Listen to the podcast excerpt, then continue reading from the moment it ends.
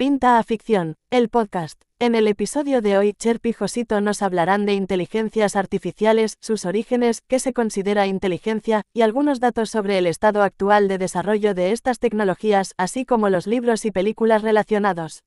Hablarán de cómo la ciencia ficción ha tratado el tema de las IAs, sus implicaciones sociales, problemáticas y posibles ventajas para la humanidad. Pinta a Ficción es el podcast en español que recorre la ciencia ficción de 0 a 1000.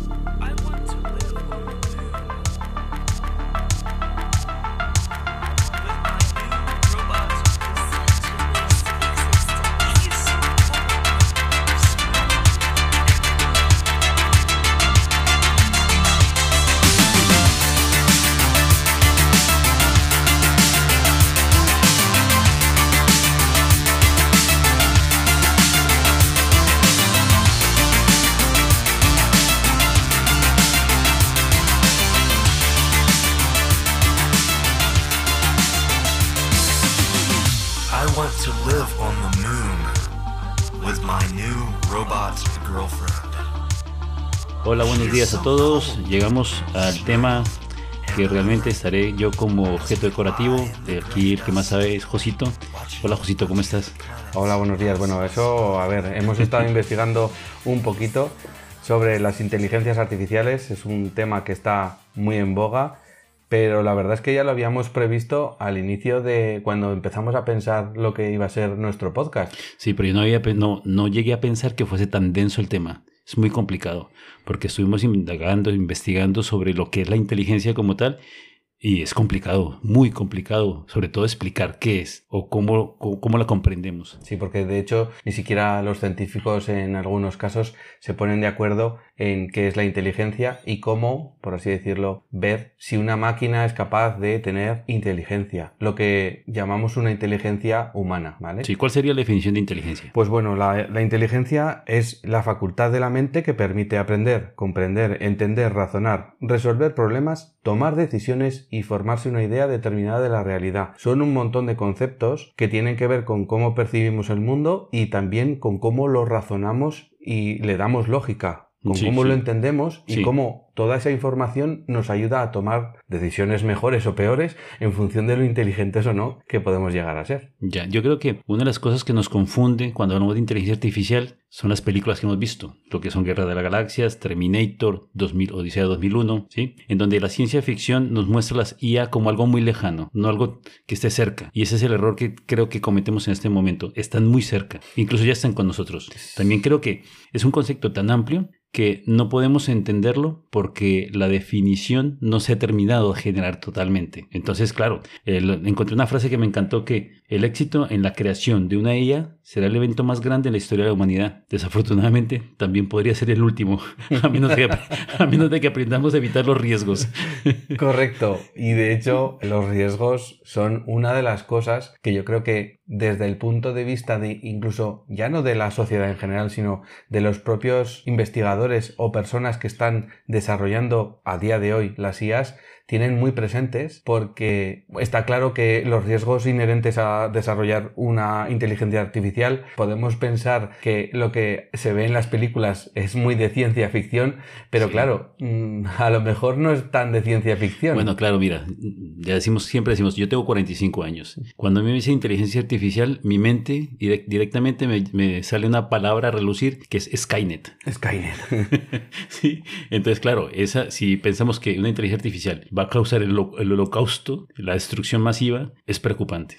Sí, realmente repasando películas, series, libros sobre inteligencias artificiales, muchas de ellas tienen un punto de distopía y de holocausto eh, global que, claro, la, la idea es que parece que siempre van a ir hacia algo malo. Y evidentemente las inteligencias artificiales, y lo veremos, tienen determinadas aplicaciones a nivel científico, a nivel médico, a nivel tecnológico que nos van a proporcionar una serie de ventajas que hoy día no tenemos y que eh, realmente sí, hay que tener en cuenta la parte negativa, pero hay que tener muy en cuenta también que hay una parte positiva y que se está viendo que lo único que hay que tener en cuenta es pues esos riesgos, saberlos Gestionar, controlar, gestionar y que no se nos vayan de las manos, ¿no? que ese es el problema, que se nos vayan las cositas de las manos. Bueno, pero ¿cuál sería el origen del término inteligencia en la ciencia? Bueno, de hecho, o sea, hablamos de inteligencias artificiales, pero primero vamos a pensar que qué es una inteligencia, ¿no? Sí, sí, claro. Como porque Tenemos que, a ver, primero, yo creo que existimos 8 mil millones de humanos, pero no todos somos inteligentes. No, evidentemente, ni en el mismo grado. Pero sobre todo, la cuestión es que los propios científicos tienen, hay diferentes teorías de qué es la inteligencia, ¿no? Ya en finales del siglo XIX se empezó a construir las primeras teorías, porque la inteligencia la define la psicología. También se puede medir a nivel, eh, por así decirlo, más eh, numérico y hacer una serie de pruebas, pero todas tienen que ver con la psicología, que es algo de lo que, ya, la verdad, yo voy a ser sincero, no tengo mucha idea, pero bueno, algo hemos leído, ¿no? Sí, algo, algo. Hemos intentado comprender algo para transmitir un resumen, pero es difícil, el tema es complicado.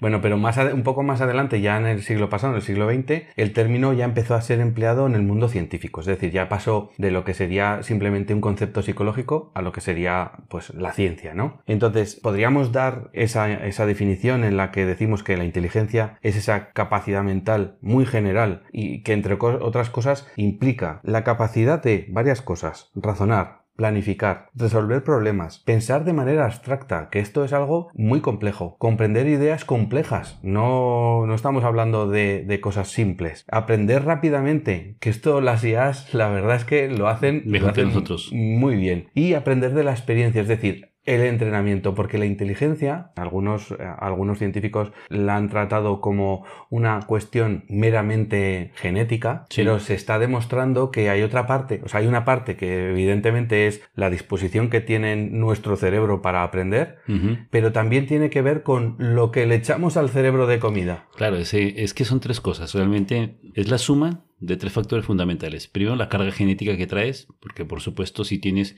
un retardo mental de nacimiento, pues tu inteligencia va a estar limitada por tu problema genético. Si tú tienes unos genes de, además de que gran parte de la inteligencia se ha demostrado que se transmite a través de la madre, de los genes de la madre. Eso dicen. Eso dicen, sí, sí. Eso me dice. parece bien, ¿eh? No, sí. Igual que el sexo lo transmite el hombre. O sea, el hombre decide si nace niño o niña, porque dependiendo del espermatozoide X Bueno, decidir, decidir, decidimos Bueno, es, es un azar- al azar. Entonces la inteligencia la transmiten principalmente las madres, que es una- un porcentaje. El otro porcentaje que es la, la formación, la educación. Si tú tienes un cerebro como el del Albert Einstein, pero no lo, Cultivas. exacto, no lo estimulas, pues se va a quedar en nada. Pero hay una cosa que es fundamental que probablemente olvidamos y es la nutrición. La nutrición Correcto. en la población infantil es importantísima. Sí, sí, no solo para el desarrollo físico, Claro. sino también el mental, Claro, entonces, evidentemente. entonces tú dices, es que hay muchos científicos genios blancos y pocos negros. Dicen, hombre, lo que pasa es que en África los niños están malnutridos. Si tienes un cerebro que puede ser un genio, pero no lo nutres adecuadamente, pues no se desarrolla. Entonces ya empezamos a entender partes de la inteligencia, ¿sí? Mm. Claro, cuando nosotros empezamos a entender la inteligencia, el siglo pasado, en 1956, John McCarthy acuñó el término inteligencia artificial, que ya empezamos a hablarlo. Cuando empezamos a entendernos nosotros mismos, la ciencia ficción tiene la ventaja que se adelanta. Incluso, me encanta porque, bueno, haciendo un poco spoiler, que siempre me gustan los spoilers, Alerta spoiler. En, en muchas, en, en Deep Space Nine 9, ¿no? De esta de Star Trek, eh, hay un médico que es manipulado genéticamente para ser mejores, ¿ya? Ya. ¿Te acuerdas? Entonces, ¿te acuerdas de que en Star Trek al comienzo había uno, un- un- una, una especie que de, de seres humanos que eran mejores genéticamente en todo? Mejorados. Entonces, habían las guerras génicas, se llamaron ellos eso. ¿Por qué? Porque si había una- unas personas que eran muy inteligentes, un grupo de personas muy inteligentes dicen, pues es que ustedes no saben lo que tienen que hacer, entonces lo haremos nosotros por ustedes. Claro, llega un momento en que la inteligencia artificial tenga ese punto también. Nosotros podemos... ese es uno de los riesgos que, eh, pues que, que se barajan como posibilidad. Es decir, que la inteligencia artificial diga, bueno, pues no sois capaces de gestionaros correctamente. Vais a acabar con el planeta. Y eso lo hemos visto en, en algunas películas en las que la inteligencia artificial, las máquinas, robots, etcétera, lo que hacen es rebelarse contra un momento en el que creen que deben tomar el control. Sí, eso es cierto. Eso es cierto, pero vamos a empezar por, primero, en los avances que hemos tenido en los últimos eh, años, hemos encontrado que tenemos, primero, diferentes inteligencias. ¿Tú recuerdas que cuando éramos jóvenes, el más listo de la clase era el que leía algo y lo repetía como un loro? Sí, a ver. Y ese era, ese era el más listo de todos, el que se aprendía lo que le decían en, en- en clases y después ibas al examen y lo plasmabas y sacabas un 10. Eso era una visión limitada de lo que es la inteligencia. Exacto. Después Y- descubrimos de que existen inteligencias múltiples.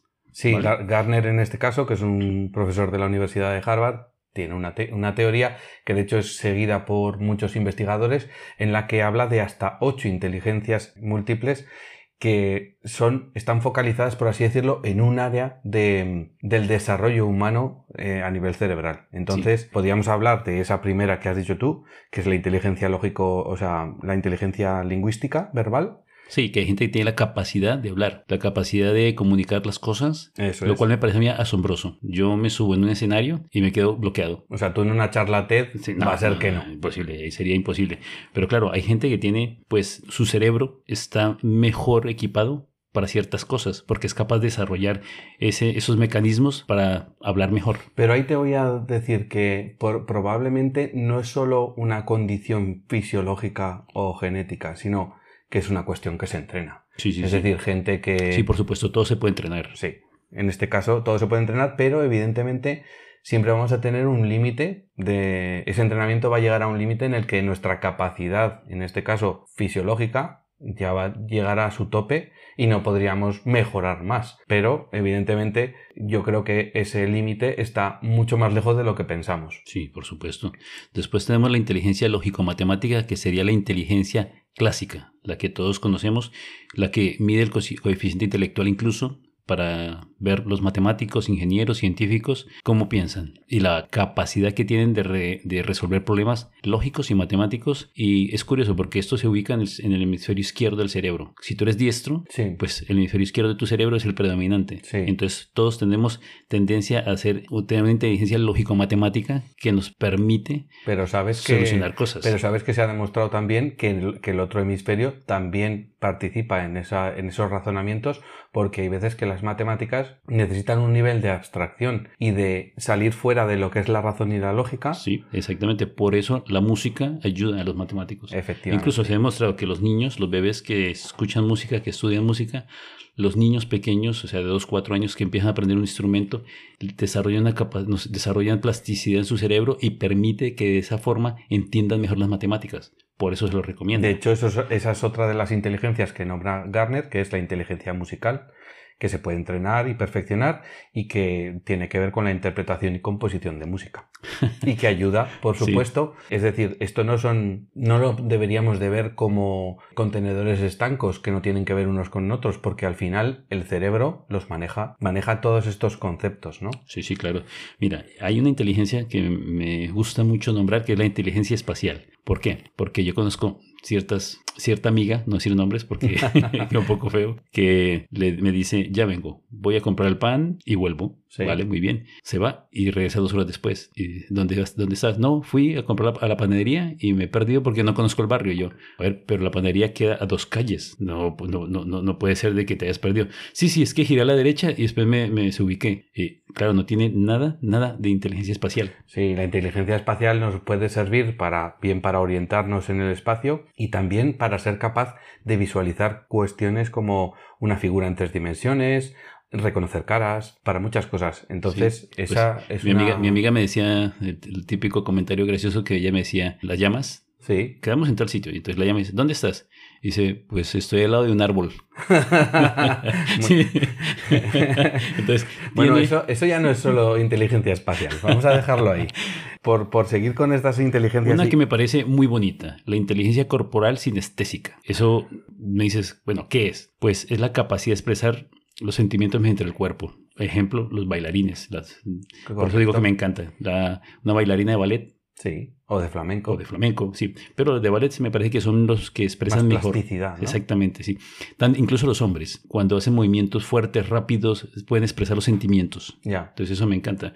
Y, y traigo colación una película que seguro habrás visto, que es Billy Elliot. Sí. Que me encanta porque cuando él está frustrado, con rabia, con ira, baila más rápido y hace unos movimientos increíbles. Y de ahí nace su, Su potencia pot- a nivel- Entonces, a- a este nivel niño tenía una gran inteligencia corporal sinestésica. Vale. Tenemos también la inteligencia interpersonal, que en este caso pues, nos va a, ser útil eh, a la hora de evaluar la capacidad de empatizar con, con los demás. Es decir, es la capacidad de tener inteligencia entre las personas, es decir, en cómo nos comportamos y cómo trabajan los grupos, los grupos de personas que tienen, pues que les gusta conversar o aprender en grupos o en parejas, es decir, cuando interactuamos con otro, con otras personas sí, sí. y hacemos actividades intelectuales. Pues yo creo que tengo poca de esta, porque yo vuelvo a repetir, muchas veces digo, Thanos tenía razón. Hay Habemos muchos en este planeta. Vale. La inteligencia intra- intrapersonal, que es la que eh, haces que tú mismo te conozcas, ¿sí? Y es como la meditación técnicamente, Sí. ¿sí? Y es capaz de comprender tus sentimientos, por qué te frustras, por qué estás triste, por qué estás feliz, Mm. ¿sí? Pues este se ubica en los dos lóbulos frontales. Entonces, este tipo de inteligencia, la gente es capaz de reflexionar mejor sobre sus emociones y sentimientos, identificar los pensamientos que tiene. ¿Por qué? Porque muchas veces tú estás de mal humor, Sí. estás con Y no algo sabes por qué. y no sabes por qué. Estas personas son capaces de saber por qué se sienten Exactamente, así. exactamente. Por ejemplo, dices, es que esta mañana me desperté y cuando me desperté me golpeé con la, en el dedo pequeño del pie contra, la, contra la mesa del comedor y desde entonces se te dañó el día. Entonces, cuando tú eres capaz de comprender en qué momento se te dañó el día, dices, hombre, no es para tanto. Vale, no es para tanto. Entonces voy a cambiarlo y cambias inmediatamente. Otra persona, no, otra persona está de mal genio todo está, el día, está todo el cabreado día. todo el día.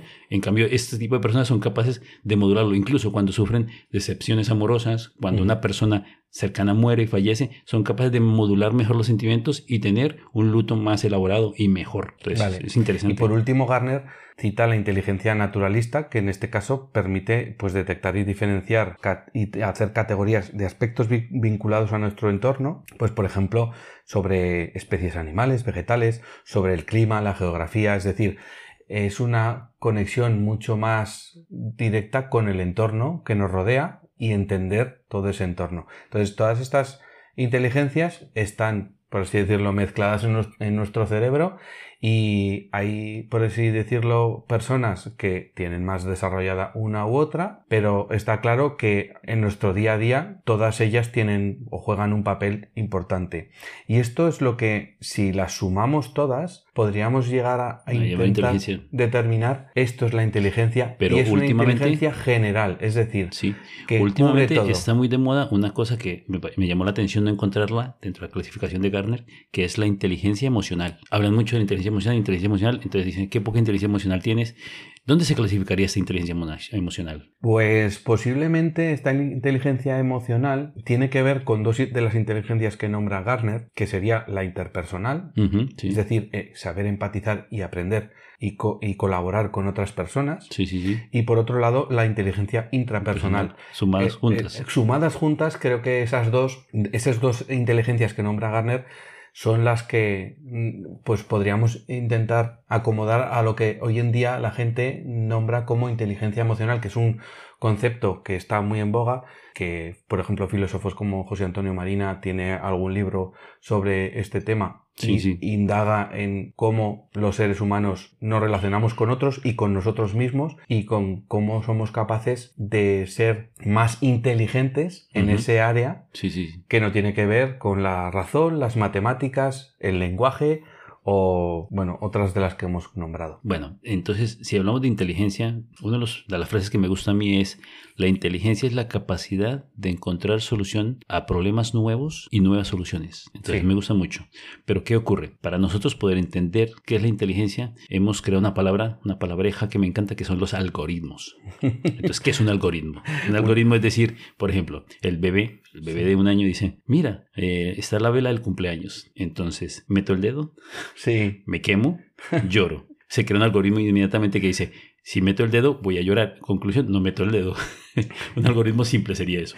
sí, esto es lo que llamamos símbolos, ¿no? Sí, sí. Que son lo que entiende al final nuestro cerebro. Nuestro cerebro entiende palabras porque hemos aprendido a leer, pero si no hubiésemos aprendido a leer, pues conoceríamos lo que nos rodea mediante nuestras interacciones, es decir, las interacciones que tienen que tenemos nosotros y nuestro cuerpo con lo que nos rodea nos sirven como experiencia para generar esos algoritmos que tú dices, que son los que estamos intentando traspasar o trasladar a las inteligencias artificiales, es decir, darles las mismas herramientas que tiene nuestro cerebro humano Sí, sí, sí. para intentar generar algo similar a lo que tenemos nosotros aquí arriba en la cabeza. Sí, pues mira, vamos a hacer un ejemplo que las personas de 40 años probablemente tenemos muy claro que es buscar un piso.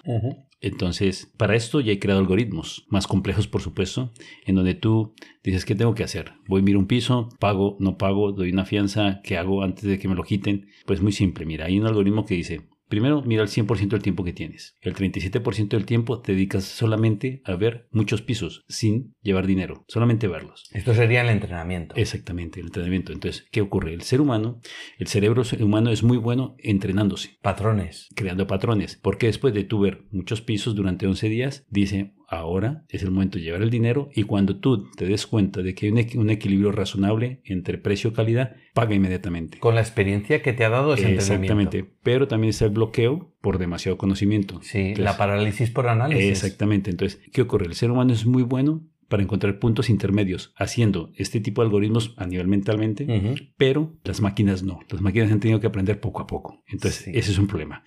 Claro, cuando nosotros decimos inteligencia y queremos traspasar esto al ser humano, a la máquina, es muy complicado. Claro, porque estamos hablando de conceptos. ¿Cómo lo evalúas? Claro, es que hay, hay, conceptos que evidentemente para darle a una máquina un algoritmo, un algoritmo es una expresión matemática. Sí, sí, claro. Entonces, ¿cómo traspasas la realidad? ¿Cómo traspasas lo que nuestro cerebro nos dice en base a la experiencia a un algoritmo matemático? Eh, evidentemente, en las inteligencias artificiales los algoritmos que se introducen tienen que ver con unos potenciales, es decir, marcamos, por así decirlo, esos límites, es decir, a partir de un determinado límite haces la acción. Sí. Y si no, sigues, por así decirlo, entrenando. Sí. Y, y, ese, ese, proceso, ese, ese proceso de, de, entrenar a la mente mediante unos estándares hace que luego esa IA sea capaz de resolver ese problema una y otra vez correctamente. Vale, muy bien. Pero entonces vamos a intentar describir la inteligencia en las máquinas. Vale. ¿Esto cómo sería posible? Hemos, hemos hablado de lo que es inteligencia, pero claro,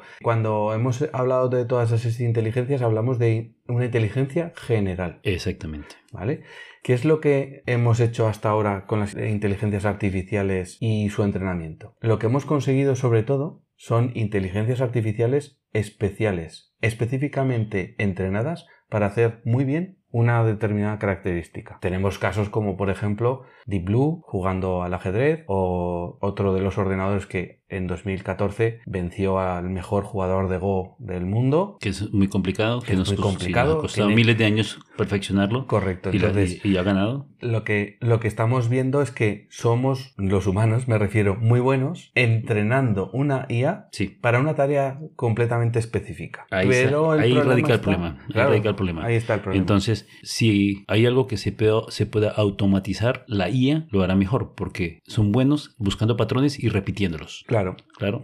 Ahí tenemos, por ejemplo, el The Imitation Game, sí. la, la, máquina. Ahí tenemos, por ejemplo, Descifrando Enigma, la película que habla sobre cómo Alan Turing, eh, el matemático, consiguió, por así decirlo, realizar una serie de actividades, alerta spoiler, que llevaron a coger la máquina Enigma que tenía el ejército alemán en la Segunda Guerra Mundial Sí. y descifrar el- la encriptación que parecía imposible de descifrar. ¿Cómo lo hizo?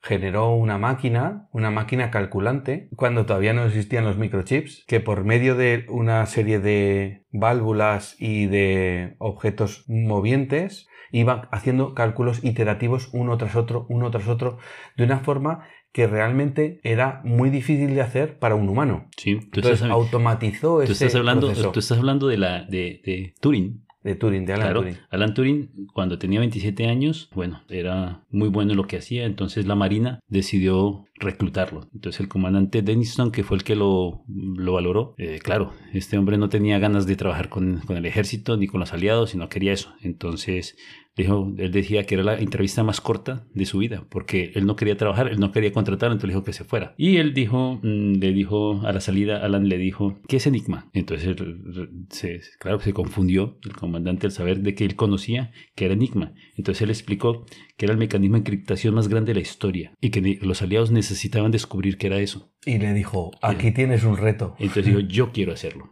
Dijo, Claro. yo, yo puedo hacerlo. Entonces, ¿qué ocurría? Este, este enigma, esta forma de encriptación cada 12 horas cambiaba, ¿sí? Entonces, no, cada noche cambiaba. Entonces, ¿Qué ocurre? Por más que avanzaran durante la mañana, durante el día, capaces. no eran capaces porque volvía a cambiar todo. Entonces decían, claro, tenemos, el problema es que estaban encriptados y había más o menos 159 trillones de posibilidades. Ahí es nada. Claro, lo que llevaría más o menos 20 millones de años probarlo todo para encontrarlo y en 12, en 24 horas no iban a ser capaces. ¿Qué ocurrió? Pues Turing llegó a aprender cómo se encriptan los mensajes y ¿qué hizo? Empezó a coger macrodatos y según los macrodatos pasados que tenían, los tenían todos, Sí. empezó a y creó la primera forma de descifrarlo y logró hacerlo. Entonces, por eso es interesante. Bueno, además de que Turing, pues en 1950, este matemático desarrolló el test de Turing. Y eso es muy importante en cuanto a saber, por así decirlo, o intuir sí. si una máquina realmente tiene una inteligencia similar o parecida a un humano, porque vamos a... ¿Qué es lo que hace el test de Turing? A ver, el test de Turing es muy simple. Tú estás sentado en un ordenador porque está hecho justamente para escribir, ¿vale? Entonces tienes dos personas que te están hablando, Que tú no las ves. que tú no las ves, solamente, solamente a través del ordenador escribes y respondes. Entonces, a través de la conversación que tú tienes, tú tienes que ser capaz de discernir cuál de las dos que te está hablando es un humano y cuál es una máquina. ¿Qué ocurre? Hasta hace pocos años, o pocos meses realmente, esto era relativamente fácil porque una inteligencia artificial, pues tarde o temprano cometía ciertos errores y tú decías, mira, es que es- se ha salido el tema. Más o no- menos no se le veía el plumero. Claro, se le veía el plumero, entonces no comprendió. Claro, ahora cuando tenemos, a, por ejemplo, GPT-3 que hace unas conversaciones que yo digo, es que habla mejor que yo. entonces, en ese momento, cuando una máquina, una inteligencia artificial sea capaz de pasar es- este test de Turing, pues diremos de que han llegado a lograr un punto suficientemente avanzado en el desarrollo de su inteligencia. Que de hecho ya Sí. más o menos se Sí, ha pero llegado a, ver, lograr. ver, el último, el, lo, lo último, el último análisis que se hizo real, o sea, el estadístico real que existe, eh, esa fecha de marzo del 2022, ¿vale?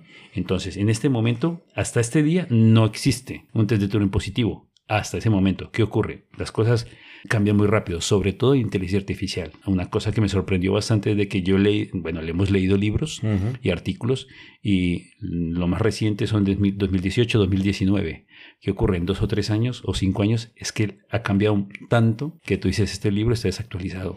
Sí que es verdad que en, en conversaciones muy cortas, de como máximo cinco minutos, la Royal Society de Londres hizo en 2014 una serie de pruebas y en conversaciones cor- cortas, como digo, Sí, sí que fueron capaces de, por así decirlo, de tener un conversador humano y un conversador máquina y Sí. que no se, fue, no se pudiese distinguir. Pero, evidentemente, cuando esa conversación se alarga, en algún momento a esa inteligencia artificial se le veía sí, que eh, se iba. el plumerillo. Bueno, realmente, a ver, los, los oyentes tal vez no, tengan, no estén muy relacionados con el test de Turing, pero si yo les digo de la película Blade Runner, en donde a los androides humanizados les hacen un test, que es el test de Boykamp. en que no deja de ser más que el test de el Turing. test de Turing. Pero claro, esto ya es más ciencia ficción. Que esto salió, esta novela Blade Runner salió de la novela que eran Sueñan los androides con ovejas eléctricas. Además está muy bien en ese libro. Intentaba ver, distinguirlo, porque eran tan perfectos los humanos, digo, los, los, las máquinas eran tan perfectas, tan parecidos a los humanos, que era casi imposible diferenciarlos. ¿Por qué? Porque incluso su cuerpo está hecho de nivel celular. Entonces trataban de ver la capacidad de la empatía que existía o no existía. Y eso lo valoraban con la dilatación de la pupila. ¿Por qué? Porque si a ti te dicen que han atropellado un cachorrito, tu pupila se dilata y te sientes triste. Sí. O sea, no, pues, no podemos controlar sentimientos. En la peli hay una máquina que está controlando continuamente la pupila del supuesto androide Sí, y que en este caso lo que intentan dilucidar es si es un androide o no es un androide. sí, sí. Entonces, es el test de Turing. La- el test de Turing, ¿en qué ha sido aplicado? Vamos a hablar cosas prácticas para que la- los oyentes no se aburran. Primero, todos vamos a internet, estamos mirando una página y te dice el captcha. El captcha, que es ese de ¿eres un robot? ¿Sí o no? Era un robot. Y le dices, no soy un robot y se abre la página. Dice, pues entonces es, es- es muy... eh, sí, la verdad es que solo por poner un, un check de no soy un robot, pues no sé si es muy seguro. Pero a lo mejor los de captcha me dicen que estoy equivocado. Ya, pero también te ponen, dice, elige de entre las imágenes los que tengan semáforos. Sí, o barcos. O barcos, o coches. Entonces lo eliges. Que ese- sabes que con eso estamos entrenando a una IA. Ah, mira, claro, por supuesto. Ahora hablamos más o menos una cómo tenemos la IA alrededor. La segunda aplicación del test de Turing serían los bots. Sí, ¿vale? Todos los tenemos. Y además, cada vez tenemos más chatbots. sí. En, por ejemplo, hay ya muchas empresas que utilizan WhatsApp Business con un chatbot ¿sí? y con ese chatbot atienden a sus clientes. Bueno, no los atienden ellos, los atiende una máquina. Sí, sí, claro. Y el que más conocemos todos actualmente son los asistentes de voz, en donde, claro, todos tenemos, o sea, bueno, todos los que podemos tampoco son costosos. Realmente los, las inteligencias artificiales con asistente de voz son de 20, 30 euros ahora, Lo cual era una locura pensarlo hace 10 años. Pero lo, inter- lo interesante que tú le preguntas, tienes una IA en tu casa, Sí. Además de que es curioso porque yo discutía con mi pareja y decía, es que a mí no me gusta que me estén escuchando constantemente. Y yo le decía, pero a ver, los que tienen algún problema con que los escuchen son los delincuentes, los criminales, ¿no? Los, los terroristas. Eso es lo que yo decía antes y, y opinaba igual. Pero es decir, vale, yo tengo algo que me encanta que es la tecnología. Y Sí, eso, sí, por eso está claro. Me encantan los móviles y antes utilizaba, tenía en el móvil activado el, pues en este caso lo que Google, Sí, sí. pero lo desactivé porque No me ¿Y gusta que me escuchen. No, no es que no me guste que me escuchen, es que es tal el volumen de información que consiguen de esa manera que los modelos, los modelos en este caso que consiguen hacer grandes empresas, ¿vale? Las, Sí, big, sí. las big tech que se llaman Facebook, Google, Amazon, con toda esa información más nuestros perfiles de navegación, es tal el conocimiento. Bueno, eh, si hablamos de inteligencia in- intrapersonal, yo creo que se, nos conocen más ellos que, nos, que nosotros Sí, mismos. llegará el momento que nos conozcan más, claro. A ver, nosotros somos unos algoritmos bioquímicos. Con patas. Sí, bioquímicos, en donde dicen, a ti te gusta el olor dulce, por ejemplo, te gusta la comida un poco salada y muy picante. Claro, te están creando un perfil tuyo técnicamente. O sea, te dicen, si hay una, una chica que huela dulce, sabes cuál vas a elegir de todas las que hay. Si vas a, a un restaurante, de los 100 restaurantes, sabes cuáles son los probables que vas a ir. Sí, sí, está claro Entonces- que es una información tan... Ya, pero yo le decía, mira, yo decía a mi pareja, decía, realmente, si hay alguien escuchándome constantemente lo que nosotros hablamos en, nuestro, en nuestra casa, porque además tengo varios, yo siento lástima a ese pobre hombre. Porque Pero no es un va- hombre. bueno, Es que ahí está... se va a aburrir como una ostra. No, no se aburre, porque no es un hombre. Es que el, el tema no es, no es una persona, lo está escuchando una máquina Sí. que tiene un motor de procesamiento del lenguaje hablado que transcribe toda esa información, genera un modelo y genera y, y descubre en ese modelo tus patrones, sobre todo de consumo e incluso ideológicos. Sí, por Cuidado. eso, mira, justamente por eso Elon Musk dijo, estoy cada vez más inclinado a pensar que debería haber cierta supervisión regulatoria, tal vez a nivel nacional o internacional, solo para asegurarnos de que no hagamos algo muy tonto. Ya, a ver, de, de hecho Elon Musk es uno de los fundadores de, de OpenAI, que es una Sí. de las empresas, porque empezó, OpenAI empezó como una ONG, Sí, intentando ¿vale? controlar esto. Intentando aplicar esto que decía Elon Musk, pero se ha convertido en una empresa. De hecho, ya tiene productos como DALI o Sí, sí, sí. Whisper, que son productos de pago.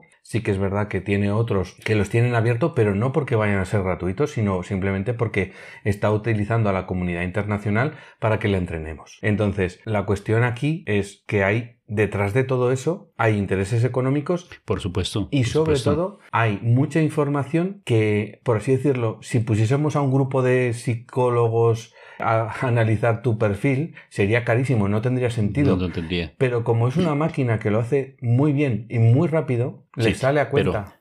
Yo te, a ver, te pregunto a ti, ¿qué es una IA? Vale, una IA, Sí, es decir, una inteligencia artificial. sí, Pues una IA es, la inteligencia hemos dicho que es la capacidad de un ser vivo para entender, comprender, razonar. sí, sí. Pues la inteligencia artificial sería lo mismo traspasado a una máquina que es capaz de adquirir y comprender información, que es capaz de resolver problemas, que es capaz de adaptarse al cambio. sí, Todo eso definiría a una inteligencia artificial. ¿vale? En este caso, una inteligencia artificial será tan buena sí, cuanto más se parezca a una inteligencia humana. sí. O eso es lo que, por así decirlo, se, se dan llamar dos tipos de inteligencia artificial que serían la inteligencia artificial débil y la inteligencia artificial fuerte. La Sí. inteligencia artificial débil es lo que hemos tratado antes, que es patrones que se, por así decirlo, se entrenan para una tarea específica, como Sí, la de sí, jugar al ajedrez, jugar al Go, etc. Y una inteligencia artificial fuerte tendría más que ver con la inteligencia general que tiene el cerebro humano, que es que tiene una serie de capacidades muy diversas Sí. para abordar múltiples problemas desde diferentes puntos de vista. Y esto es algo que hoy en día la inteligencia artificial no es capaz de hacer. Es decir, hoy Por ahora, día- por por ahora. ahora, por ahora.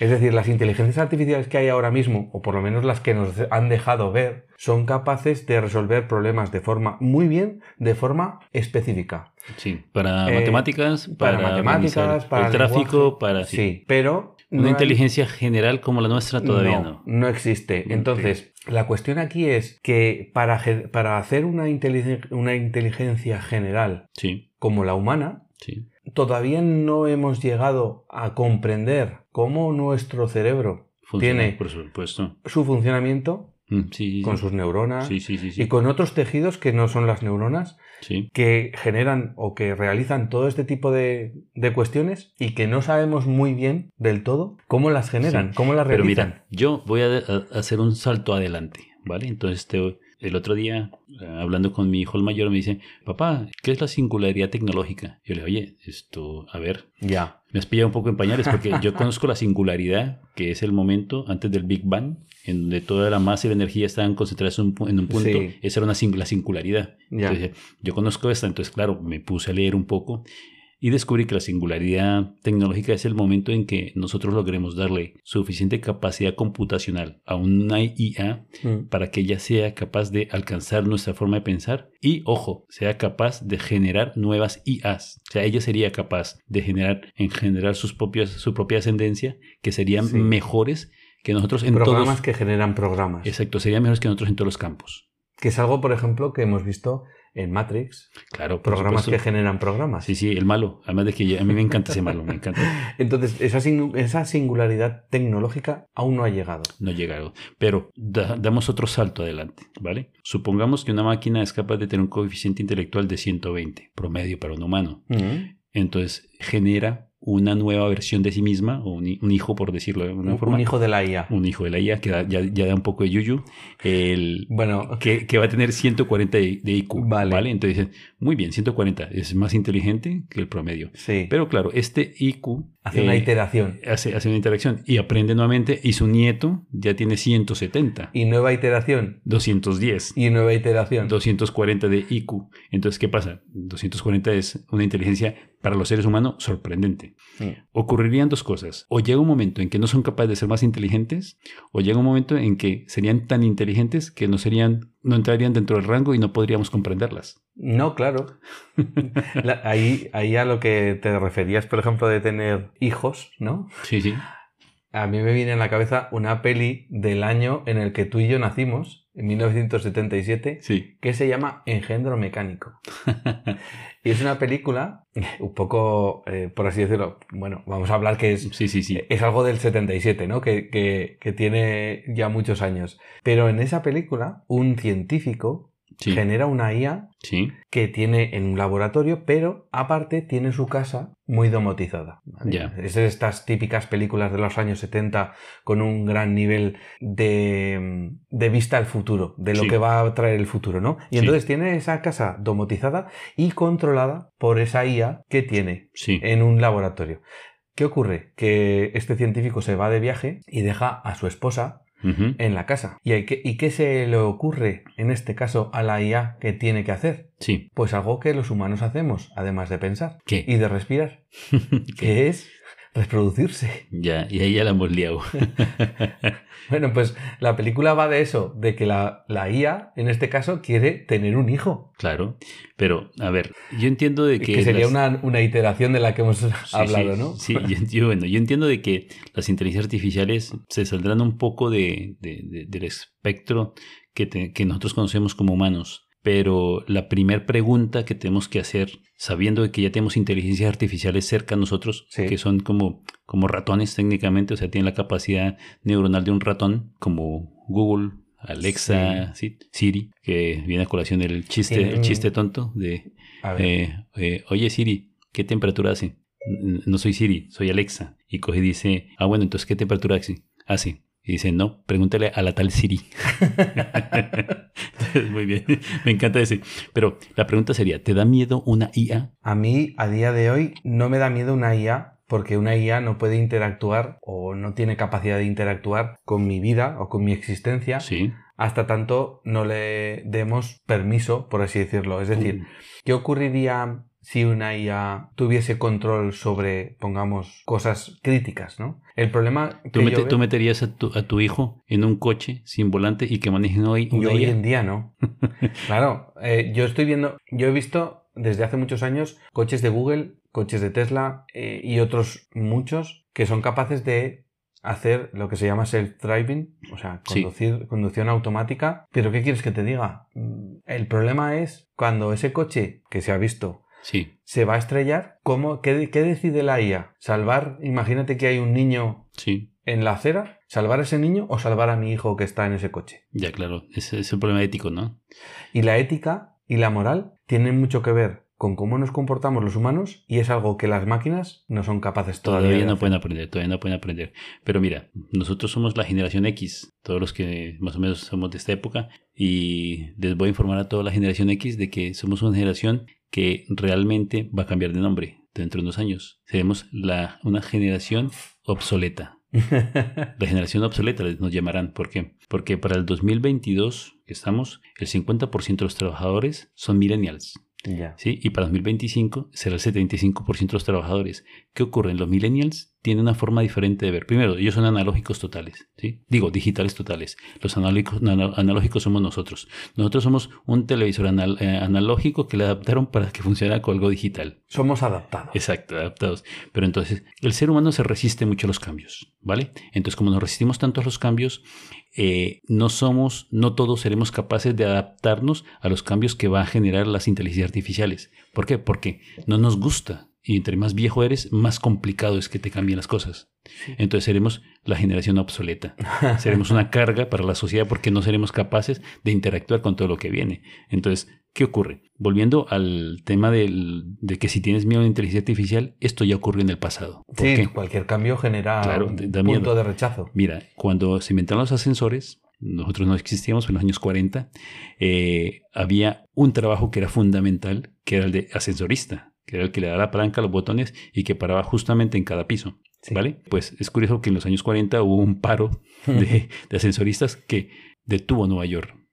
Claro, no podían subir. No pueden subir los edificios, no pueden trabajar, perdieron millones de dólares en ese momento. Claro, eh, la gente cuando vio un ascensor automático, entraban, miraban y decían... No veían al, no, al ascensorista Salían y preguntaban dónde está el ascensorista y dicen, no, no sabemos. Entonces, no, yo ahí no me subo. y se subían por las escaleras. Claro, subir por escaleras, pero claro, es que cuando son 20 pisos te lo piensas. Y dices, "Joder, es que, es que es una caja de metal en donde estoy encerrado como una rata y está sostenida por un cable.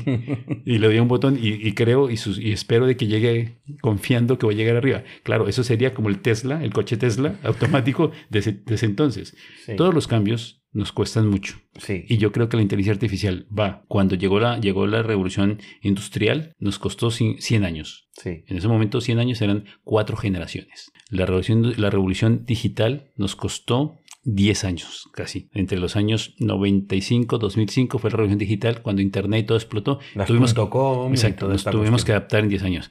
Pues cuando las IA irrumpan no van a ser varias generaciones, va a ser nuestra generación. Sí, sí, van a ser a lo mejor 10, 15 años como mucho. Ya, hasta que nos menos. adaptemos. Entonces, ¿qué vamos a hacer nosotros? Bueno, pero para hablar de, de todo esto, vamos a comenzar hablando de un, poco de la historia de los datos, ¿no? Porque, Sí, porque, es a ver, necesario. Al final, todo esto proviene de los datos que una máquina es capaz, o, o bueno, o nosotros somos capaces de procesar. Sí, nosotros somos datos. Somos entidades que Sí. lo que hacen es procesar una serie de datos y en función de unos modelos mentales, de unas ideas y de una experiencia que tenemos, Sí, aplicamos pues nuestro raciocinio para, sí, sí, sí. para obtener un resultado. Los datos, por así decirlo, tienen millones de, o sea, montones, cientos de miles de, de posibilidades y a nivel de historia, Sí, ya pues en el- la prehistoria, Sí, sí. antes de que fuésemos capaces de escribirla, Exacto. ya había datos, ¿no? en palitos, en palos marcaban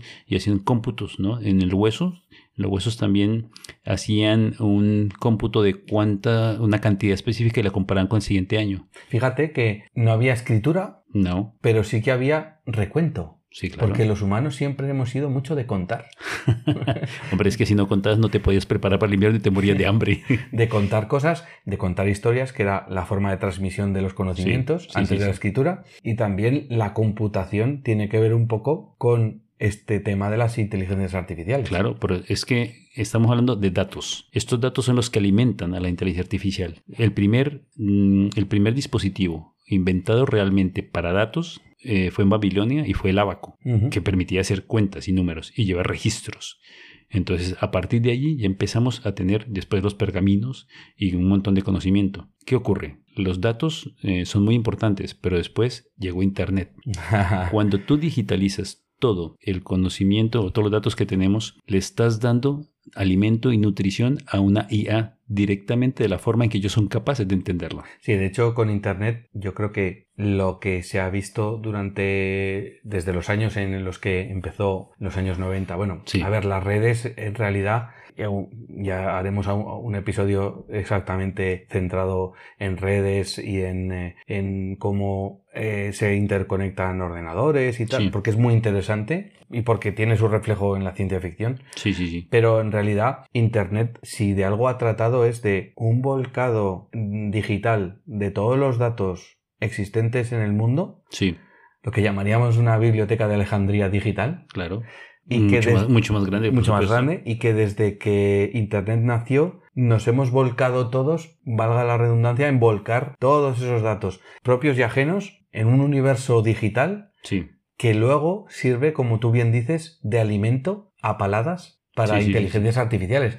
No hay nada mejor para entrenar una inteligencia artificial que darle datos y datos y datos y datos para que genere patrones, sí, pero mira, estamos igual que hacemos nosotros con nuestro cerebro. Pero estamos hablando de tantos datos que te voy a explicar. Por ejemplo, todos tenemos el WhatsApp, ¿vale? Sí, Pues tú imagínate que hace cinco años, te estoy hablando de datos de hace cinco años, que eran capaces de mover 20 petabytes de información. Claro, diariamente. Sí, diariamente. Cuando dicen 20 petabytes, ¿esto qué es?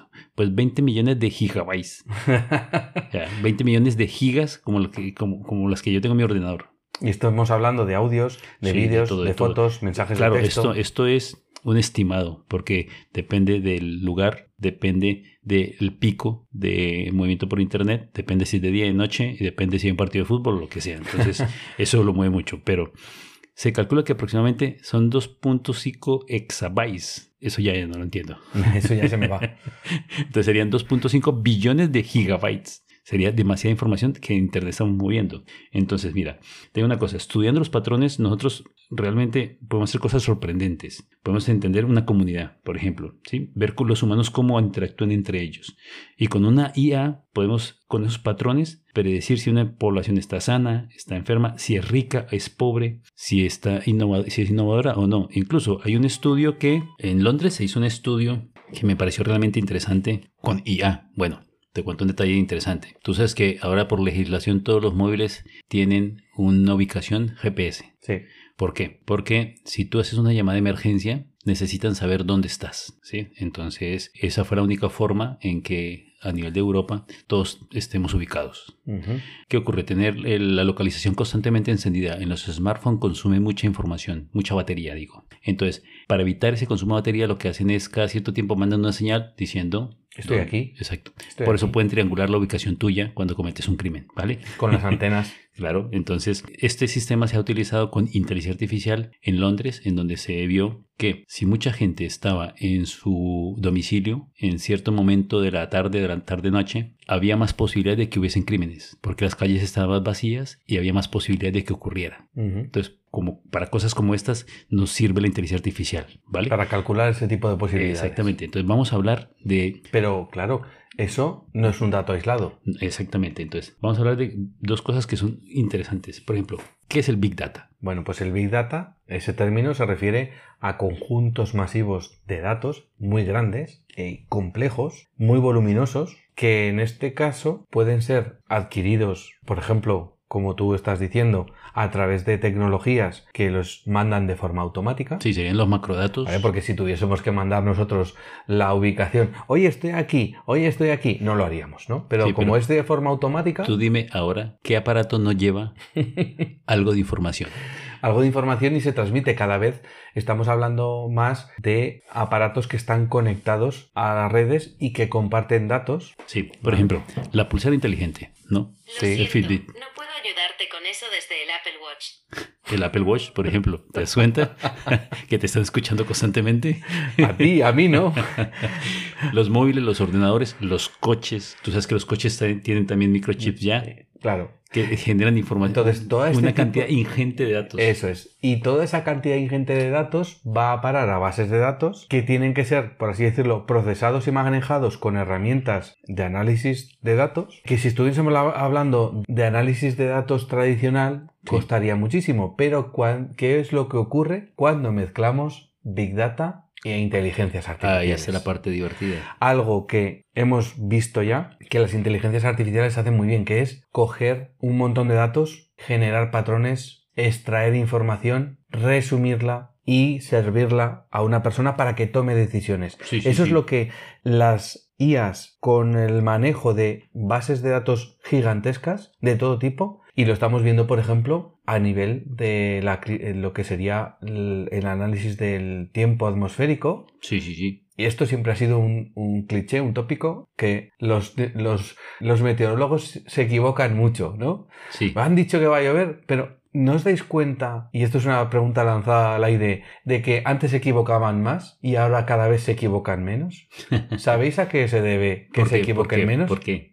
Porque hay mejores modelos y sobre todo hay mucha más cantidad de información. Cuantos más satélites lanzamos al espacio, cuantas más, Más balizas, cuantas más balizas, eh, Más sensores. más sensores, más información de todo tipo llega volcada de forma masiva a servidores que son manejados por programas que tienen la capacidad de generar esos patrones y de hacer una predicción de hacia dónde sí, va eso. sí. Entonces, toda esa cantidad ingente de datos es lo que una IA es muy capaz, mucho mejor que nosotros, de manejar de forma específica. Entonces, una de las grandes aplicaciones, en este caso, de las inteligencias artificiales es el manejo de cantidades inmensas de de, los datos. macrodatos. Pero, ¿quieres que te haga ¿qué? un dato interesante? Un dato, un dato interesante. un dato, en este De- caso, único, no masivo. ¿Por qué nacieron los macrodatos? Yo te lo digo, Venga. muy simple, por el dinero, la pasta. Los gobiernos detestan que la gente no pague.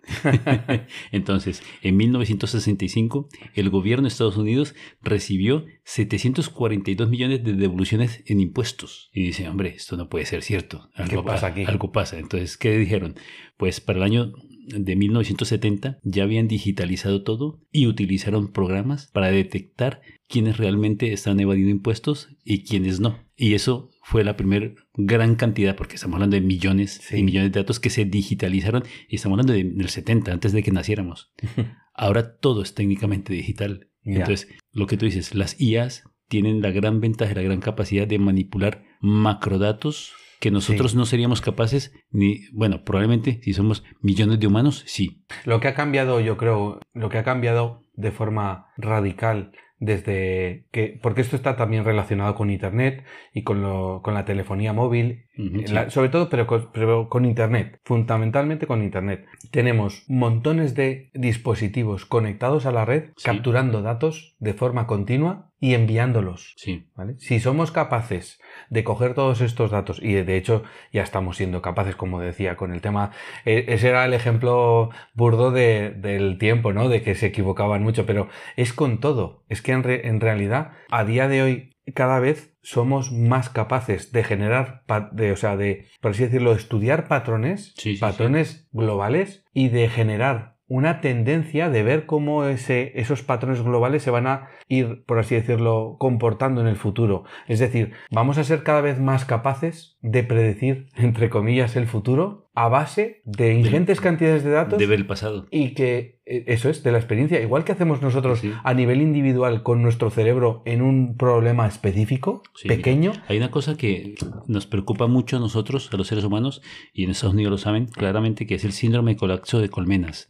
¿Por qué? Porque ya sabes que si la principal especie que poliniza, poliniza las, las, las cosechas desaparece, pues tendremos problemas muy serios con la comida. Entonces, es imposible tener toda la información de cómo se mueven. Pero claro, hay mapas de datos de que nos dicen por dónde están las colmenas y cómo se mueven todas, todos estos insectos. Entonces, también sabemos de que hay un, un insecto, un- el barroa, que es un destructor, ¿sí? De, es un ácaro que ataca Sí. a las abejas y las está matando. Entonces, claro, aquí llega la IA. Entonces, ¿qué han hecho? Han creado una empresa llamada Eltopia, que creó un bioplástico que se llama MidNot. ¿Qué ocurre? Las, las abejas son capaces de soportar temperaturas altas, mientras que los ácaros no. Entonces, han creado un bioplástico que recubre el maíz y la abeja pues no tiene ningún problema porque cuando este circuito se cierra aumenta la temperatura de, las, de los panales de los que ellos tienen Sí.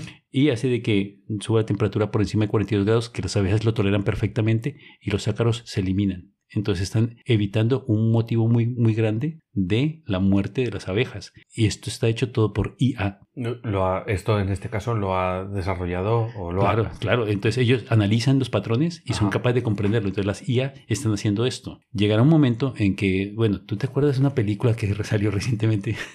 Sigue hablando de películas que no miren al cielo. Sí. ¿sí? Entonces, Que que vamos a hacer un que- alerta eh, spoiler. alerta spoiler. Alerta spoiler. en donde había un, un ¿qué? uno de estos eh, gurús de tecnología, Sí. estilo, que es lo que hubiese sido Steve Jobs, ¿no? Sí. Pero este era más, más, más, más, más gracioso, más payaso. Y los ricos al final se van a un planeta, ¿no? Y entonces dentro de, había, tenían tantos datos de información que decían, la presidenta de Estados que era una mujer en ese momento, la presidenta de Estados Unidos será devorada por un gelapodo o algo así, ¿no? Un nombre raro. Y entonces, nadie dice, ¿gelapodo? ¿Pero ¿Gelapodo? qué es eso? ¿Qué es eso? no? Y cuando llegan al, al- al nuevo planeta, salió una especie de dinosaurio y se la comió. Y dijo, ah, mira, se la comió. es un gelapodo. ¿Qué ocurre? Sí, o si, sea, nosotros, a- a si, eso- nosotros, a eso si vamos. nosotros alimentamos tanto a una inteligencia artificial, pues va a tener la capacidad de predecir eh, eventos futuros con gran exactitud, teniendo en cuenta de que tú, si tú no estás comprando nada, si no te están vendiendo nada, te están vendiendo a ti.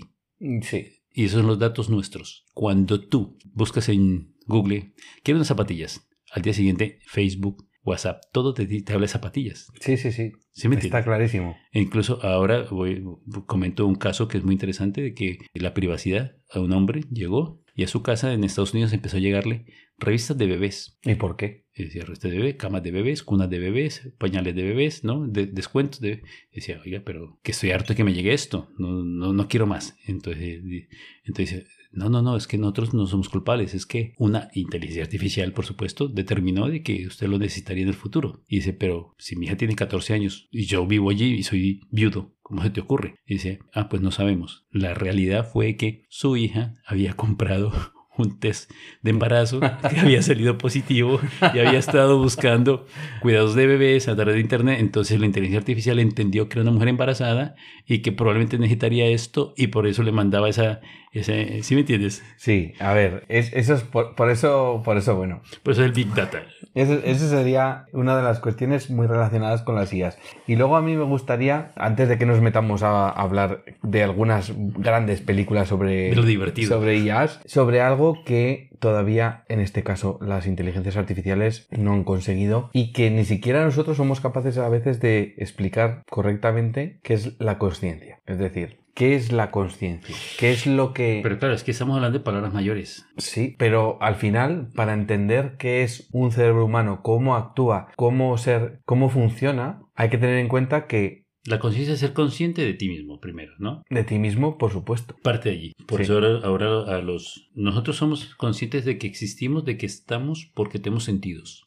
tacto, millones de, de terminaciones nerviosas. Un ojo, el, el ojo del humano es relativamente malo. Hemos, hemos descubierto que nosotros tenemos una, una visión mala. Un oído malo también. un olfato malo. Estamos muy mal provistos con un cerebro muy grande. Sí. Entonces, tenemos, si a nosotros nos quitan los sentidos, no tienes una sensación de percepción. ¿no? Si no tienes una entrada de información, Sí. no tienes una percepción de, la de que estás consciente. De hecho, hay, hay muchas inteligencias artificiales de las que hay hoy en día que la cuestión es que no tienen cuerpo, solo tienen capacidad. sensores. Sí, pero ni siquiera sensores. Lo que, lo que se está haciendo en este caso es darles una cantidad ingente de información, como hemos dicho, que procesan en base a unos modelos matemáticos, algoritmos, Sí. pero no tienen, es decir, no están conectados con el mundo como estamos nosotros. Y no tienen capacidad de interactuar. Lo que eso es, no están interactuando realmente, porque, por ejemplo, cuando hablamos de Siri, de Google, de Alexa, de todas estas, son no son realmente inteligencias artificiales, son asistentes personales que Con tienen, que tienen, en este Bueno, pero- caso, respuestas y demás. Esa parte se está solucionando. ¿Por qué? Porque si tú sientes frío, ellos tienen un termostato de temperatura en tu casa que te dice si está frío o caliente. Si tú tienes ojos, ellos tienen... Sí, pero ¿en base a qué? En base a que tú les has dicho Sí. que hace frío Claro. por debajo No, no, no. de X grados. Sí, pero eh, ellos aprenden, pero hay un termostato que les está, transmitiendo información. Claro, para- ya empiezan a tener sensores. Y hay, y hay, y hay cámaras, Cámaras. millones de cámaras que Sí. tienen, tienen ojos en todas partes. Sí, pero lo que quiero decir es que no estamos hablando de que una IA tenga un cuerpo, Ah, tenga claro. sensaciones y porque sobre todo tenga emociones. Estás hablando de un robot humanizado. Sí, pero bueno, Que eso ya estamos saltando al próximo capítulo.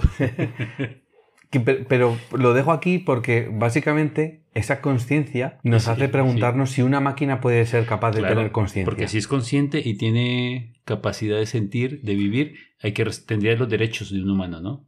Claro, eh, la cuestión es que es la conciencia en este caso es una propiedad a día de hoy completamente humana Sí, que no ha trascendido a las inteligencias artificiales. todavía no, porque no hemos sido capaces de enseñarlo. Porque es que no lo comprendemos nosotros. Entonces, este es otro de los factores por el, por el que podemos decir que en el momento actual las inteligencias artificiales que hay en el mundo no son como la inteligencia de un humano. Claro, pero eso es como la frase que me encanta a mí, que es, muchos seres humanos están vivos, pero realmente muy pocos viven. Y eso tiene que ver con la conciencia. Pero mira, cuando nosotros hablamos de todos estos macrodatos, de la conciencia, de todo, creo que nos hemos mm, olvidado que para, para que los macrodatos existan, tenía que existir la Internet. sí, que me parece eso. a mí algo que fue fundamental. Entonces, a ver, todos sabemos que más o menos en Ginebra, a final de 1980, ¿no? Se inventó el programa ARPANET, que se unía con varias universidades y esto nos generó, pues... Una es primera red a nivel mundial. a nivel mundial, exactamente. Que fue cuando se empezaron a mover datos, realmente. a compartir datos. Sí, a mover datos que eran pues muy, muy pocos comparados con de hoy en día. Pero me encantó fue que, ¿tú te acuerdas que en 1999 se hizo un desfile de Victoria's Secret y salió por internet? Entonces, eh, ¿qué ocurrió? Salió un anuncio que decía Victoria's Secret, todas las modelos en ropa interior, por supuesto, reventó internet. ¿Por qué? Porque era tanta la cantidad de gente que quería acceder a los datos y tanta información que internet se bloqueó. Entonces tuvimos que mejorar la red de internet con nuevos protocolos para que seamos capaces de mover más datos. Eso nos dio la posibilidad de mover macrodatos a- a- en cantidades que nosotros no somos capaces ni siquiera de pensar para poder ahora tener inteligencias artificiales con qué alimentar Ujú. y poder conseguir todo esto. La conciencia ya está un poco más lejos que de todo esto. Bueno, pues veremos cómo esta conciencia tiene que ver mucho con lo que entendemos por el pensamiento humano, Ujú, sí, cómo nosotros somos au- autoconscientes, cómo somos capaces de comunicar esa conciencia y cómo esa capacidad de tener intenciones y motivaciones que están relacionadas con emociones y con otras cuestiones que hoy en día una máquina todavía no tiene. Aunque es verdad que algunas películas nos han trasladado que esto es posible. Bueno, realmente de películas es que tenemos muchas, muchas de qué hablar. Por ejemplo, por hacer un poco de historia, en 1926 Fritz Lang hizo Metrópolis, en donde mostraba, claro, una inteligencia artificial que era un robot ¿sí? Y es, este era malo. Sí, era malo, o sea, dominaba la raza humana, tenía, nos mostraba la parte más oscura de todo. Entonces, yo creo que de allí vienen los miedos que tenemos, porque, Y todos esos ejemplos de distopía. claro, porque cuando tú planteas, de, ya en 1926, cuando tú no conoces algo, le temes. Sí, Entonces- el desconocimiento genera miedo. Claro. Entonces decía, eh, Marie Curie decía, no hay que temer las cosas, hay que conocerlas.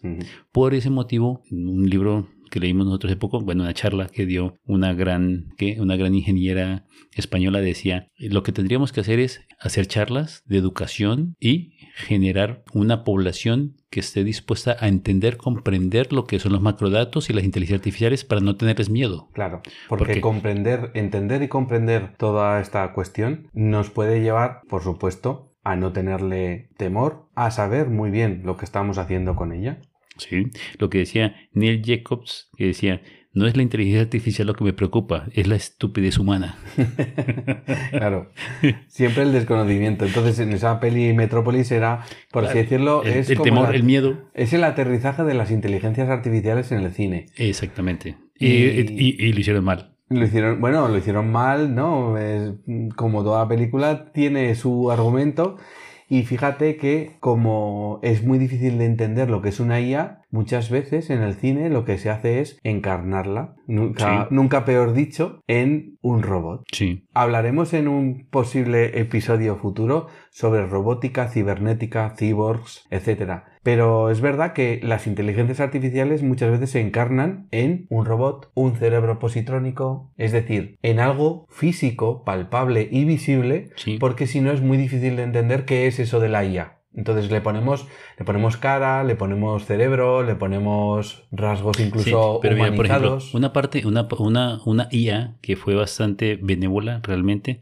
los que tenemos nuestra edad, Mm. recordaremos todos que hace 40, más de, más de 40 años, nació Tron. ¿Te acuerdas de la película Tron? Ujú. De que tenía unos efectos especiales muy avanzados para su época. Sí, Y si te acuerdas de que había una empresa llamada Encom. en com. Entonces, ahí había una inteligencia artificial que lograba coger a Flynn y lo digi- digitalizaba Sí. para poderlo meter en el ordenador. En Y el eso- mundo virtual. Exacto. Y esa inteligencia artificial no era mala, simplemente era un medio para conseguir algo. Ajá. Entonces, esa era, es otra cara. La otra cara, la cara un poco más amable. más neutra, realmente, porque es ni una es buena película de aventuras, Sí, no sí, hay sí. una distopía por detrás.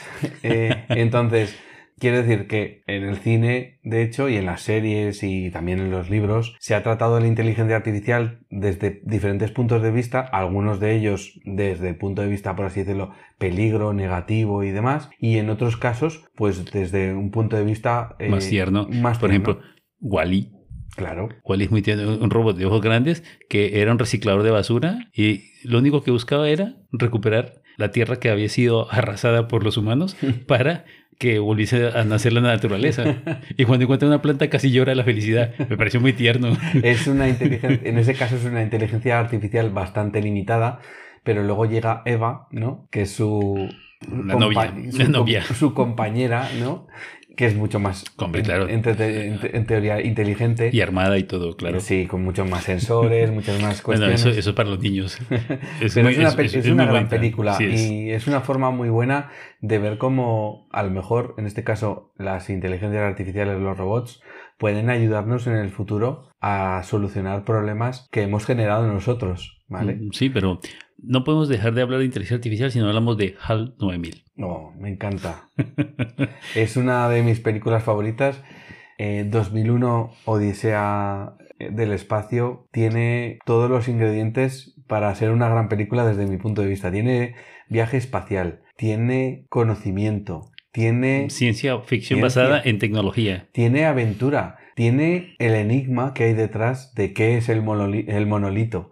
Bueno, hay cuatro monolitos, que eso, eso me encantan. Y hay cientos de miles de monolitos porque, a ver, aquí hablamos de la película, pero eh, Arthur C. Clarke escribió cuatro libros, Sí. 2001, Sí, sí, 2010, sí, sí, sí. 2061 y 3001. Son muy buenos los cuatro. Claro. Películas solo hay dos, que serían 2001 y 2010, pero es verdad que eh, la inteligencia artificial se trata mucho en 2001 y en 2010. Y ya se trató, ya se trató con HAL 9000 se trató esa, la pregunta, ¿puede una computadora tener identidad, sentimientos y probablemente un alma? Claro, y ahí es donde enlazo con lo que hemos dicho antes sobre la conciencia, la emotividad. Es decir, ¿puede una inteligencia artificial tener conciencia? ¿Puede ser capaz de ser emotiva? ¿Puede ser capaz Sí, pero- de percibir? Pero con, con HAL, más que, yo creo que más que tener conciencia, no, tuvo un, un problema a nivel ético-moral. Claro. Entonces, ¿qué Por ocurre? eso digo que Mira, él- ahí, ahí- mira. ahí estamos hablando de que una máquina Sí, sí. está teniendo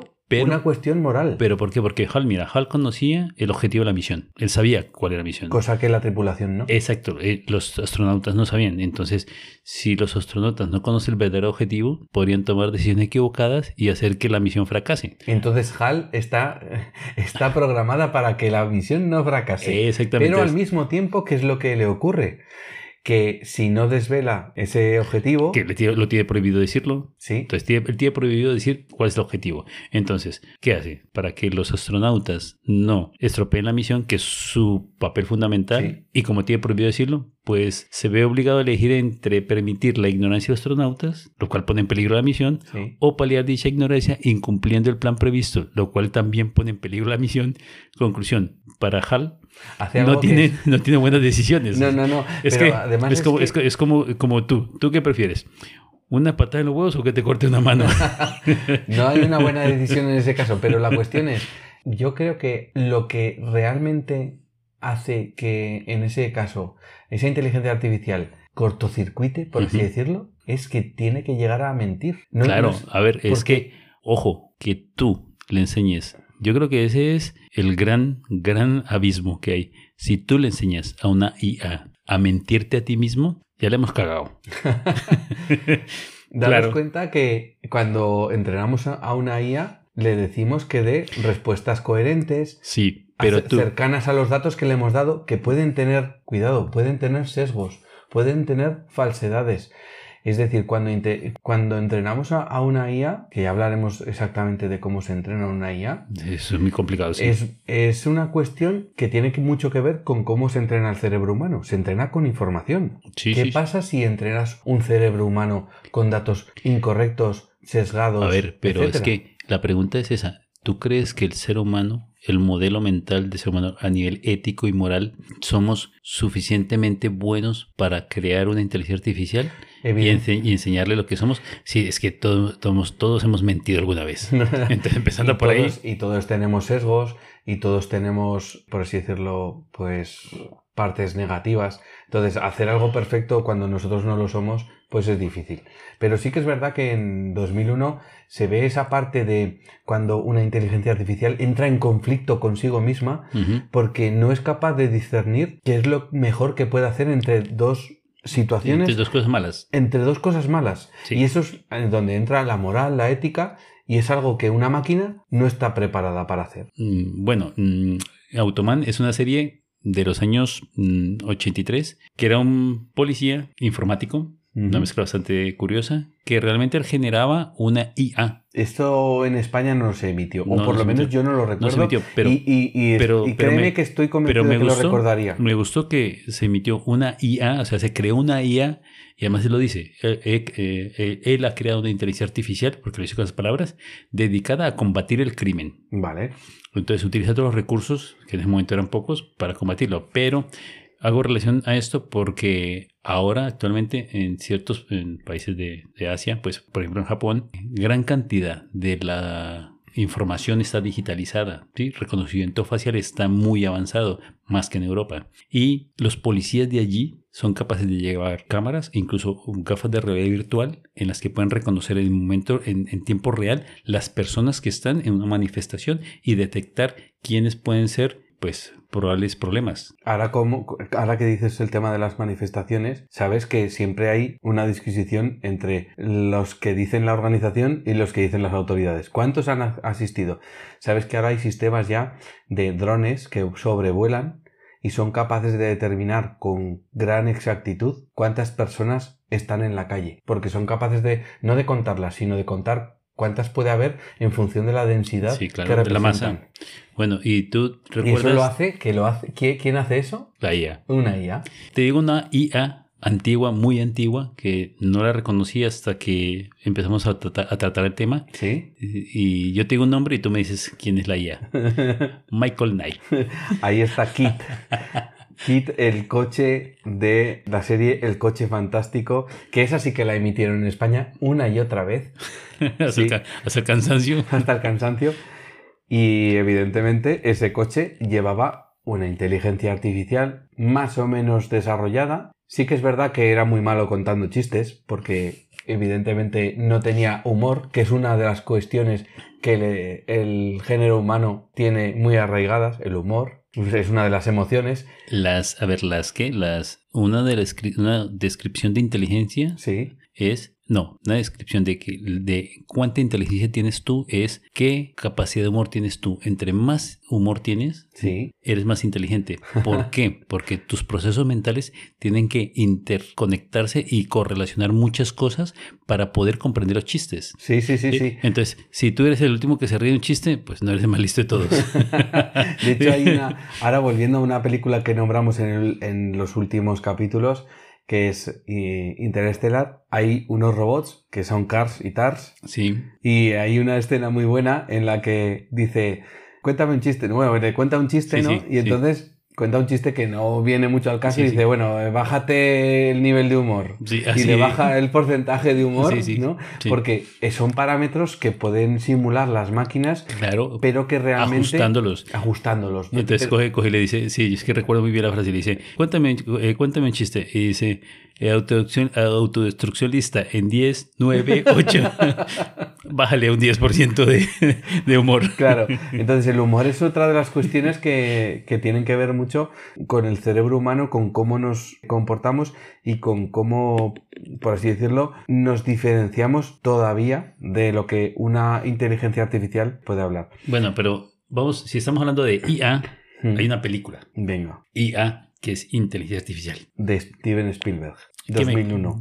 Dime tú qué recuerdas de esa película. Pues, a ver, en este caso hay un... Esta película se tiene su origen, por así decirlo, en un relato de ciencia ficción que se llama Los superjuguetes que duran todo el verano. Y también lo que, lo que ocurre es que en esta película hay, tiene como un poco una... Es como un cuarto de hadas, ¿no? Sí, sí. Es como, como un cuento en el que Spielberg nos habla de la trascendencia humana y del amor. De cosas que las máquinas no son tan capaces de hacer. Sí, como eh, que lo intentan en ese momento, pero no pueden. Sí, por eso en esta peli se trata de lo que desde mi punto de vista es el núcleo de lo que nos diferencia de una IA. No es conocer, no es razonar, no es ser capaces de verbalizar, no es ser capaces de resolver problemas o de, por así decirlo, detectar patrones en la información, sino otras cosas que Sí, son más... Ser un ente Sí, independiente. mm, sí, más... Eh, Son, Mira, yo creo... no son tan eh, racionales. Si tú, me- si- si tú me preguntas cuál es la finalidad última del ser humano, nosotros como especie desapareceremos tarde o temprano. No sé si morimos o trascendemos o lo que sea, pero yo sí creo que vamos a dejar una huella permanente en este universo que serían una inteligencia artificial. Entonces tenemos una gran responsabilidad, igual que cuando tú tienes un hijo, tienes una gran responsabilidad de dejar un buen ser humano, pues como especie, Ujú. probablemente tenemos eh, la necesidad o la responsabilidad de dejar algo que va a durar tal vez hasta el fin de los tiempos, porque una inteligencia artificial nunca, nunca morirá. Y si nosotros somos los encargados de generarla, pues tenemos que Generarla correctamente. intentar hacerlo bien, porque es que si hacemos una mala se va a cargar el universo. Ya. Entonces, en inteligencia artificial me gusta es que recuerdas que el robot principal es un niño Sí, y ese niño Es que no eh, parece un, no parece un robot. no, no, Parece un sí, niño. porque lo que quieren es, es- es sustituir a un niño muerto, que me Sí. parece un poco gore, un poco oscuro, Bueno. pero sirve como para paliar el dolor, ¿vale? No es en el único, por así decirlo. En este caso es un niño, o sea, es un androide. Un androide, ¿no? sí, pero es una que, IA. que con una IA que sustituye a un niño fallecido. Pero hay otros ejemplos, por ejemplo, en lo que sería el cine. Hace poco volví a ver una película que se llama Réplicas de Keanu Reeves, Sí, sí, sí. en la que es un científico Sí. que desarrolla inteligencias artificiales y que lo que hace es que, alerta spoiler, alerta spoiler, revive a, a su familia fallecida en un accidente Para intentar vivir, claro, y les transfiere sus recuerdos lo de él. para poder tener de nuevo Ya, a su pero familia. ahí tenemos un problema. Nuestros recuerdos no son fiables. O sea, lo que nosotros recordamos, eh, varios estudios han demostrado que el 50% no, de los recuerdos de hace un año, Sí. solamente el 50% son reales. Por eso hay que escribir, hay que grabar, hay que hacer yo, mira, fotos. yo empecé hace, yo empecé hace poco tiempo a escribir un diario. ¿Por qué? Porque me di cuenta que los recuerdos se esfuman, desaparecen. Y volví al principio y leí unas páginas del principio de lo que me ocurrió ese día. Y decía, oh, pues oh, no me acordaba de esto. Es increíble que lo había olvidado. Y algo, algo significativo que era el Esto haber- seguramente una máquina no le va a ocurrir, porque Ya. tiene Memoria. memoria. infinita, ¿no? Ya, pero... Pero nosotros Ta- sí. Pero también el, el olvidar algo y volver- volverlo a recordar te da felicidad. ¿Sí me entiendes? Entonces, eso, mm, eso me gusta. Y de inteligencia artificial, así para terminar, fue la, la parte final de que se mezcla toda la ciencia ficción, porque se mezclan muchas cosas en donde aparece una especie alienígena, en donde ellos no hablan, sino que se transmite el, el conocimiento por contacto, Sí. y le vuelven, vuelven a la vida al robot niño, al niño este, lo vuelven a la vida, y él solamente quería una cosa, estar con su madre un día más. Sí. porque- Entonces él tenía una muestra de ADN de ella. Y entonces los- la inteligencia, los extraterrestres le dijeron, podemos clonarla, pero solamente durará un día. No podemos Qué robar, eh, porque ellos sabían lo que era el alma. es una peli muy dramática. Exacto, decía, entonces no podemos robar el alma. Solamente podemos tenerlo un entendido. ¿Quieres? Sí. Y él, eh, la inteligencia artificial, estuvo con ella y cuando se estaba acabando el día, él se quedó dormido y se apagó. O sea, prefirió morir, acabar con su existencia, para morir feliz al lado de su madre. Eso es. una Eso es, pues, eso es emoción, eso es amor, eso es cosas que a día de hoy las inteligencias artificiales no tienen. Claro, pero, Pueden simular, pero es muy bonito. pero, pero no tienen. ¿vale? Bueno, vamos a cambiar de al- a, a algo más feliz porque estamos muy tristes. Sí, vamos a levantar un poco el ánimo. Her Sí, es una película de Spike Jones de 2013. tiene mucho futuro. Tiene mucho futuro y en esta peli Joaquín Phoenix habla de la, so- de la soledad humana, que es también un tema Sí, trágico, sí, es ¿no? que estamos muy solos. Esta sociedad, ah, puedes estar en una, en una ciudad con 4 millones de habitantes, pero estás más solo que nunca. en un pueblo hay 50 habitantes y todos te hablan. Pero con un punto de drama y comedia, en este caso la peli habla de un hombre que se enamora de una IA. Ya, pero si yo también me hubiese enamorado si es la voz de Scarlett Johansson. No, no te- claro. No, pero te das cuenta, mira, hay un detalle que yo descubrí, bueno, gracias a esta película, cuando la vi en tiempos, en 2013, vi que él se enamoraba de ella. Y yo decía, claro, cuando yo la escucho hablar, me parece muy graciosa. O sea, ¿qué pasa con ella? O sea, ¿qué, qué, qué, qué es tan divertido? O sea, ¿por qué esa química? Claro, me puse a investigar, todo está en internet, y he descubierto de que si tú quieres eh, ligar o enamorar a alguien, Sí. tienes que reírte con él, no de Tienes él. que ser, tiene, ti- sí, ser haber- gracioso, ser gracioso. Tiene, que haber Sí, diversión, entonces- tienes que ser. Lo típico, ¿no? Es que yo digo mis chistes tontos y ella se ríe de todo. Y tú te enamoras de ella. A mí me pasa. Claro, a mí me pasa con mi mujer. Yo digo chistes tontos y mi mujer se escojona la risa y yo, yo es, que, es que la amo, la adoro. Entonces, en este caso, eh, en, en la- Claro, la prota IA La IA es igual. Ella, Claro. es, ella es muy graciosa, o sea, se ríe mucho de los comentarios de él, aunque él es un poco depresivo, triste, el típico solitario, ¿sí? Que está como... aquí la cuestión es saber si esa IA ha sido entrenada, por así decirlo, para ser graciosa y enamorar al, al protagonista de la peli, o realmente tiene ese humor.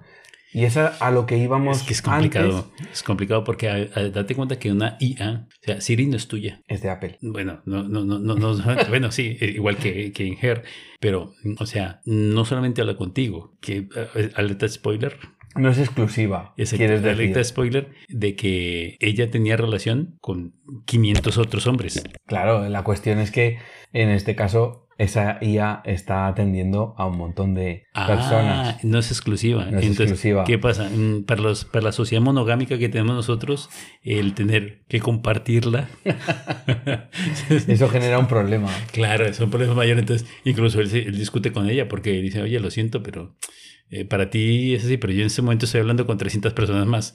Y tú dices, me está haciendo infiel. Me está siendo infiel, que es un concepto nuestro y no de una inteligencia artificial. Quiero decir, en este caso, hay pues una serie de cuestiones de fondo que no tienen que ver tanto con la inteligencia, sino ya con la emotividad, con otros factores que hacen que nuestro comportamiento Ya, pero es que si tú, por ejemplo, sea así. subes parámetros, a un hombre le gusta que se rían de sus chistes malos. Es un parámetro que una IA aprende rápido. A un hombre le gusta el fútbol, ¿sí? A un hombre le gusta eh, conocer lugares nuevos donde hagan eh, nueva carne, por ejemplo. Pero no todo el mundo es igual. Sí, pero estoy diciendo un parámetros, unos parámetros, por ejemplo, un ejemplo, Vale. por generalizar. Eh, entonces, una IA te dice, oye, mira, eh, el partido ayer estuvo muy interesante, ¿viste tal jugada? Ya está, ya Y estamos entonces, generando entonces- claro, entonces dice, hostia, sí la vi. Es que es- para mí que eso fue, fue, era penalti. Y dice, sí, yo creo que era penalti, pero no lo marcó. Entonces tú ya tienes una conversación Sí. Y después le dice, ya sé que va a ser hora, de comer. Entonces, como llevamos tanto tiempo hablando, supongo que no habrás cocinado. Y si te recomiendo un sitio que están haciendo una comida que te gusta y mientras, y mientras vas a comer, seguimos hablando, Y ya está. ya estás vendido. Ya estás vendido. O sea, la raza humana se va a acabar. Porque si encuentras eso, dices, ¿para qué me complico con alguien que me va a discutir? ¿Sí? ¿Por qué viste el partido? ¿Por qué, ¿Por qué comiste? Bueno, realmente hemos hablado de todo. Nos queda mucho por, por hablar, sobre todo películas. Ojo, no hemos hablado de libros todavía. Hablaremos de libros porque hay muchos. Pero yo creo que para terminar este capítulo, todos entendemos y sabemos de que todo lo que sea automatizable las inteligencias artificiales lo van a hacer dentro de poco y mejor que nosotros. Sí. Entonces, todos tenemos temores y podemos perder nuestro trabajo. Temores a los cambios. Ya lo hemos nombrado. Claro, pero el perder tu trabajo y perder con qué vas a pagar la hipoteca y con, con qué vas a comer es un temor muy grande. ¿Qué tienes que hacer para que la IA no te desplace? Pues no queda otra más que adaptarse. Y hay algo que yo le recomiendo a todo el mundo que nos esté escuchando. Y es que no intente parar el cambio, porque el cambio es imparable, Es imposible, sí. sino que intente entenderlo y adaptarse a ese cambio sabiendo utilizar una inteligencia artificial, una o varias, Sí, para aumentar sus capacidades, sus, sus capacidades laborales, sus capacidades de aprendizaje, sus capacidades, porque al final las inteligencias artificiales pueden llegar a ser extensiones de nosotros mismos como herramientas que nos permitan llegar a ser más. Sí, es que lo que ocurrió con el ajedrez. Una máquina ganó al mejor, a Gasparov le ganó, dejó de- de- dijo no volver a jugar durante 10 años, dejó de jugar, volvió y jugó, el, inventó el ajedrez Minotauro, que es un software apoyado por un humano, o un humano apoyado por un software, y después llegó una, llegaron las inteligencias artificiales y hizo un, hicieron un combate y al final se dieron cuenta de que realmente una inteligencia artificial asesorada por un humano siempre va a ganar a todos. Por tanto, tenemos que ser conscientes de que las inteligencias artificiales no las podemos parar, No. es algo que viene para quedarse y lo que tenemos que hacer, creo yo, es entenderlas, ser capaces de utilizarlas correctamente. Y también otra- la otra vertiente, ¿no? No ser eh, IA, sino ser más humanos. O sea, hacer lo que, o ser tan humanos que una IA no puede hacerlo, o sea, ser creativos. Muy bien. El ser humano tiene la capacidad de mm, renovarse. Lo que hablamos en otros capítulos. Tú antes aprendías una carrera, Sí. los 25 años te dedicas a trabajar en tu carrera. Ahora es constantemente reinventarse y aprender nuevas cosas. Sí, no te puedes quedar parado porque camarón que se duerme, la corriente se lo lleva. Y entonces, pues bueno, en este capítulo hemos hablado de los orígenes de las inteligencias artificiales, de qué es la inteligencia, de películas que hablan sobre inteligencia artificial, pero a modo general. Y en el próximo, lo que a mí a me gustaría saber Muy bien, vamos a ent- entrar en materia. en la actualidad Exacto, y la en el futuro. actualidad, en lo que vivimos ahora, en los próximos años, y hablaremos de películas que son fundamentales, Yo Robot, Matrix y mucho más. Y mucho más.